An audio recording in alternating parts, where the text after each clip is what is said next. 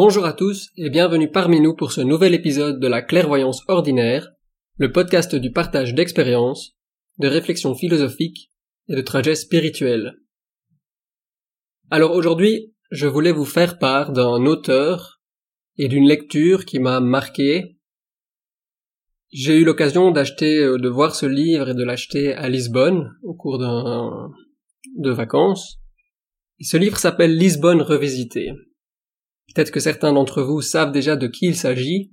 L'auteur est évidemment Fernando Pessoa, qui est portugais, qui a vécu toute sa vie presque à Lisbonne, donc il a vécu son, sa petite enfance à Lisbonne, son adolescence en Afrique, et puis il est rentré à l'âge de 17 ans à Lisbonne, ville qu'il aime, qu'il aimait, et il a vécu tout le reste de sa vie à Lisbonne et il y est mort. Fernando Pessoa, c'est quelqu'un qui est vraiment passionné, qui a un amour profond de sa ville, on peut le comprendre euh, après avoir visité Lisbonne, qui est une ville euh, extrêmement agréable, très colorée, et ça l'a donc beaucoup inspiré. Mais c'est pas seulement pour parler de Lisbonne que je choisis ce texte, c'est aussi pour Pessoa. Pessoa, c'est une pardon, c'est d'abord une personnalité très complexe. C'est un auteur qui, qui a beaucoup de réflexions sur lui-même, sur son existence. Et c'est aussi une personnalité multiple, donc euh, peut-être certains d'entre vous le savent, mais Pessoa a euh, au moins quatre hétéronymes, donc il a écrit de multiples textes sous au moins quatre identités, pas seulement celle de Fernando Pessoa. Et chaque identité a certaines caractéristiques, donc en fonction de ses états d'âme et de ce qu'il voulait exprimer, il choisissait l'une ou l'autre identité. Donc on remarque déjà que dans ce cadre-là, c'est ça forme une, identité assez complexe de euh, Fernando Pessoa. Dans ce cadre-là, il a vraiment réalisé pour lui-même une introspection profonde de son être, une introspection profonde de ses états d'âme, et il a eu beaucoup de réflexions identitaires sur euh, lui-même et aussi sur la vie qui l'entoure. Et je trouve que c'est ça qui est intéressant, pourquoi je choisis aujourd'hui, pourquoi j'ai envie de lire des textes de Pessoa, parce que moi aussi, au moment où je les ai lus, j'ai trouvé que c'était très en accord avec ce qu'on développe ici dans, dans ce podcast, dans tout ce qui est la recherche, l'introspection, euh, se comprendre soi-même, s'analyser soi-même. Je trouve que Pessoa a fait un énorme travail sur lui-même dans ce cadre-là, et donc je trouve qu'il entre parfaitement dans le cadre de ce podcast. Une troisième, une troisième chose peut-être à, dire sur Pessoa, c'est que peut-être euh, vous connaissez une de ses œuvres les plus connues, qui est euh, le livre de l'intranquillité. C'est un très très gros bouquin qui est composé de multiples fragments. Donc il faut savoir qu'à la mort de Pessoa, on a retrouvé dans dans sa chambre une malle en fait avec des milliers de textes et de fragments de textes.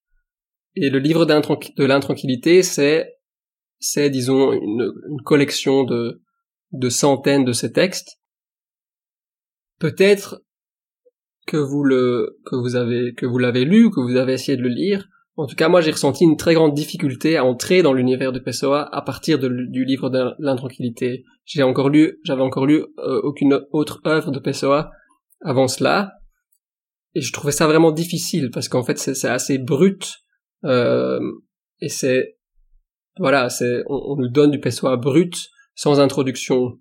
Ce que j'ai bien aimé ici dans le livre euh, Lisbonne revisité, c'est que c'est une anthologie, donc c'est déjà une sélection de textes. Euh, une sélection de textes, je regarde par qui ça a été écrit. Donc choix et introduction de Johanna Cameira Gomes.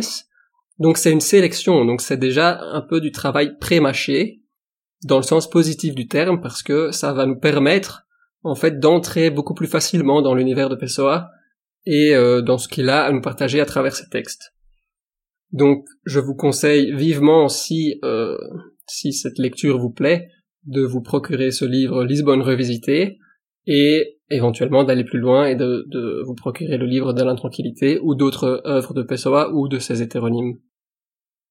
Et donc, pour toutes ces raisons que j'ai évoquées, je trouve que cette lecture a parfaitement sa place dans ce podcast parce que ce sont des lectures qui amènent à la réflexion, ce sont des lectures qui font le partage de d'état d'âme, d'introspection, et donc ils peuvent résonner aussi en nous. Moi, ça a beaucoup résonné en moi. Euh, j'ai fait moi-même une sélection de textes, donc je vais pas tout lire. Euh, je vais lire une dizaine de textes euh, qui, qui à moi m'ont vraiment plus parlé dans le cadre aussi de, de la clairvoyance ordinaire, surtout en termes d'introspection. Donc, euh, il parle aussi parfois de méditation et aussi de, de la beauté évidemment de la ville qui, qui l'habite. Donc, ce que je vous propose, c'est une lecture d'une ma propre sélection de textes de cette anthologie. Et ce sera une lecture sans commentaire, donc je vais, ce sera une lecture brute. Je vous donne aussi ces textes-là de, de, manière brute. Euh, je vous laisse vous-même euh, avoir votre propre trajet. J'espère que ça vous fera, euh, que ça vous portera dans cet univers, que ça vous portera peut-être aussi également à la réflexion. Et de toute façon, j'espère aussi que ça vous permettra de découvrir un auteur que j'affectionne. Je vous souhaite du coup une bonne écoute. Pour être grand, sois entier, rien. En toi, n'exagère ou n'exclus, sois tout en chaque chose. Mais tout ce que tu es, dans le moindre de tes actes, ainsi, en chaque lac brille la lune entière, parce qu'elle vit dans le très haut. Lisbonne s'éveille, plus tard que les autres villes. Éveil de la rue de Oro, éveil du Rocio, à la porte des cafés. Éveil, et au milieu de tout, la gare, la gare qui ne dort jamais, comme un cœur qui doit battre dans la veille et le songe. Chaque matin qui pointe, pointe toujours au même lieu. Il n'y a pas de matin sur les villes, ni de matin à la campagne. À l'heure pointe le jour, où la lumière tremble dans son essor, tous les lieux sont le même lieu, toutes les terres la même terre, et la fraîcheur qui monte partout est éternelle et la même en tout lieu.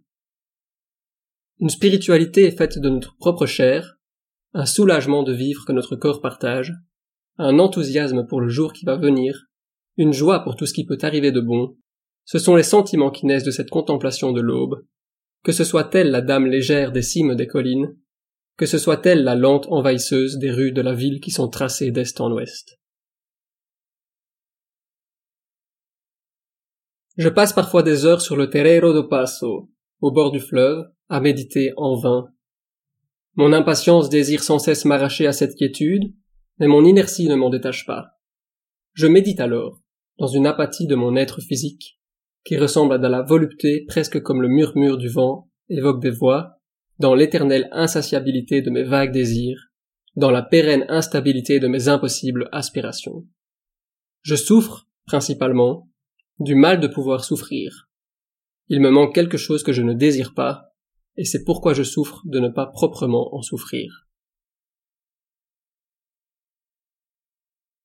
Impasse du parle tout seul. J'ai parlé avec une autre personne. Elle est bien bonne. Oui, mais l'autre, c'était moi, parce que cela est arrivé, un passe du parle tout seul. Mais alors, que faut-il faire? De cette parole sans parole, de ce dire sans dire? Rien, car la vie est une meule qui moue l'absence de blé, et que je n'ai parlé qu'à moi-même, un passe du parle tout seul. Dans le brouillard léger de ce matin de mi-printemps, la Beixa se réveille engourdie et le soleil se lève comme s'il était lent.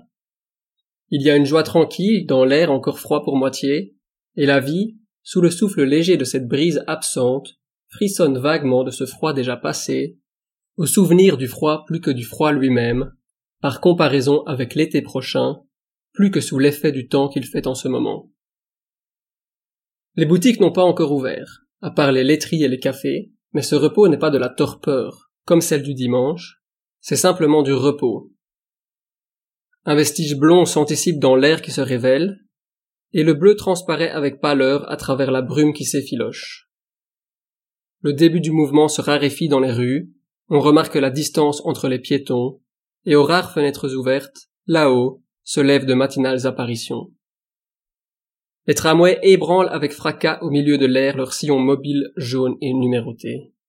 Et, minute après minute, sensiblement, les rues se dé-désertifient. Je flotte, mes sens seuls en éveil, sans pensée ni émotion. Je me suis réveillé tôt, je suis allé dans les rues sans a priori. J'examine comme on médite. Je vois comme on pense, et un léger brouillard d'émotions monte absurdement du tréfond de moi, la brume qui se dissipe peu à peu, à l'extérieur, semble s'infiltrer lentement en moi. Sans le vouloir, je sens que j'ai dernièrement pensé à ma vie. Je n'y ai pas prêté attention, mais c'est un fait. J'ai cru que je ne faisais que voir et entendre, que je n'étais rien d'autre, tout le long de mon parcours désœuvré, qu'un réflecteur d'images données, un paravent blanc où la réalité projette couleurs et lumières, et non des ombres. Mais j'étais davantage sans le savoir. J'étais aussi l'âme qui se nie, et même ma propre observation abstraite était aussi une négation. L'air se couvre d'une absence de brume, se couvre de lumière pâle, en laquelle il semble que la brume s'est mêlée. Je remarque soudain que le bruit s'est accru, que davantage de monde existe. Les pas du reste des passants sont moins rapides, brisant leur absence et la moindre allure des autres, font irruption la course vive des vendeuses de poissons, varinas, le balancement des boulangers, avec leurs monstrueux paniers, et l'égalité divergente des marchandes de tout le reste se démonotonise dans le contenu des paniers, où les couleurs se différencient plus que les choses. Les laitiers font teinter, comme des clés creuses et absurdes, les bidons dépareillés de leur office ambulant. Les policiers traînent au croisement, démentis en uniforme, qu'oppose la civilisation au mouvement invisible de la montée du jour. Ah que j'aimerais, c'est ce que je sens en ce moment, être quelqu'un capable de voir tout cela comme s'il n'avait d'autre relation avec ces choses que le simple fait de voir. Tout contempler comme si j'étais le voyageur adulte arrivé ce jour même à la surface de la vie. N'avoir pas appris, depuis ma naissance et par la suite, à donner un sens donné à toutes ces choses pouvoir les voir dans l'expression qu'elles ont indépendamment de l'expression qui leur a été imposée. Pouvoir connaître dans la varina sa réalité humaine indépendante de sa dénomination de varina, et du fait que l'on sait qu'elle existe et ce qu'elle vend. Voir le policier comme Dieu le voit. Remarquer tout pour la première fois, non pas apocalyptiquement comme des révélations du mystère, mais directement comme des floraisons de la réalité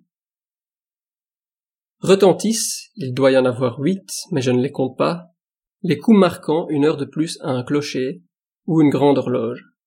Je m'éveille de moi à cause de cette banalité qu'il existe des heures, claustration que la vie sociale impose à la continuité du temps, frontière dans l'abstrait, limite dans l'inconnu. Je m'éveille de moi-même et, posant mon regard sur tout cela, à présent plein de vie et d'humanité coutumière, je vois que la brume est sortie du ciel tout entier, sauf cette part de bleu qui dans le bleu vacille de n'être pas encore vraiment bleu. Qu'elle a véritablement pénétré jusqu'à mon âme et dans le même mouvement l'intérieur de toutes les choses, qui est le lieu même où elles sont en contact avec cette âme. J'ai perdu la vision de ce que je voyais, je suis aveugle de voir, je sens désormais avec la banalité du savoir. Ce n'est désormais plus la réalité, c'est simplement la vie. Oui, la vie à laquelle j'appartiens moi aussi, et qui m'appartient aussi. Non plus la réalité, qui n'est qu'à Dieu, voire à elle-même, qui ne contient ni mystère ni vérité, qui, puisqu'elle est réelle ou fin de l'être, existe fixe quelque part, libre d'être temporelle ou éternelle, image absolue, idée d'une âme qui serait extérieure. Je ralentis mon allure, plus rapide que je la croyais, en revenant au porche par où je monterai à nouveau chez moi. Mais je n'entre pas. J'hésite. Je poursuis ma marche. La place da Figueira, baillant de ses marchandises aux couleurs variées, m'oppresse et obstrue mon horizon de promeneur. J'avance lentement, mort, et ma vision n'est plus la mienne, n'est plus rien sinon celle de l'animal humain qui hérita à son insu de la culture grecque, de l'ordre romain, de la morale chrétienne et de toutes les autres illusions qui forment la civilisation en laquelle je sens. Où sont donc les vivants? Lisbonne avec ses maisons, de diverses couleurs. Lisbonne avec ses maisons, de diverses couleurs. Lisbonne avec ses maisons, de diverses couleurs. À force d'être différent, cela en devient monotone. De même qu'à force de sentir, je ne fais que penser. Si, la nuit, allongé mais encore éveillé, dans la vaine lucidité de ne pouvoir dormir, je veux imaginer quelque chose, et qu'il en surgit toujours une autre, car le sommeil est là, et qu'avec le sommeil il y a un peu de rêve, Je veux étendre ma vue avec laquelle j'imagine, à travers de grandes palmeraies fantastiques, mais je ne vois rien d'autre, sur une espèce de paroi interne aux paupières, que Lisbonne avec ses maisons de diverses couleurs. Je souris parce que, ici, allongé, c'est autre chose. À force d'être monotone, cela devient différent. Et à force d'être moi-même, je dors et j'oublie que j'existe. Elle reste seule, sans moi, que j'ai oublié puisque je dors, Lisbonne avec ses maisons de diverses couleurs. Si quelqu'un n'écrit bien que lorsqu'il est sous, je lui dirai, saoulez-vous donc. Et s'il me dit que son foie en pâtit, je lui réponds, qu'est-ce que votre foi? Une chose morte qui vit tant que vous vivez, et les poèmes que vous écrirez vivront sans ce tant que.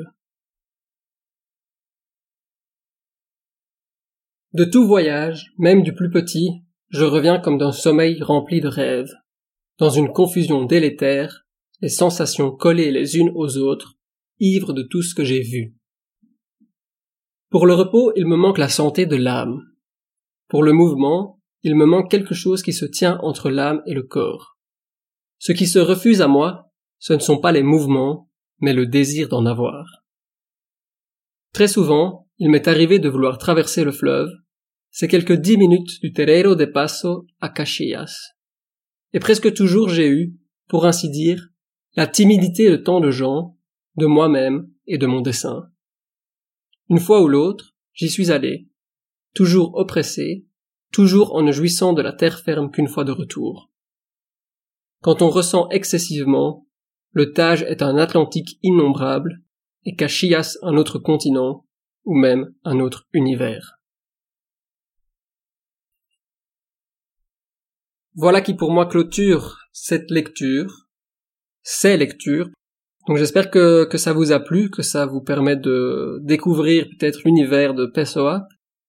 Voilà, c'est un auteur pour moi qui est, qui est très important, qui fait part de ses états d'âme et de ses introspections, qui sont pas toujours euh, très euh, roses ou bleus, plutôt plutôt noirs. Euh, et je trouve que ça se ressent très fort en fait dans ce qu'il écrit mais c'est aussi d'une beauté euh, magnifique. Et ça vraiment, ça, ça nous, moi personnellement, ça me touche et ça me, ça, ça me fait résonner, ça fait résonner en tout cas euh, des choses en moi. Ça peut amener à une réflexion sur euh, la vie, sur nous-mêmes, sur ce qui nous entoure. Sur ce, je vous souhaite un bon week-end et je vous dis à dans trois semaines pour le prochain épisode. Merci de nous avoir écoutés jusqu'ici et à très bientôt.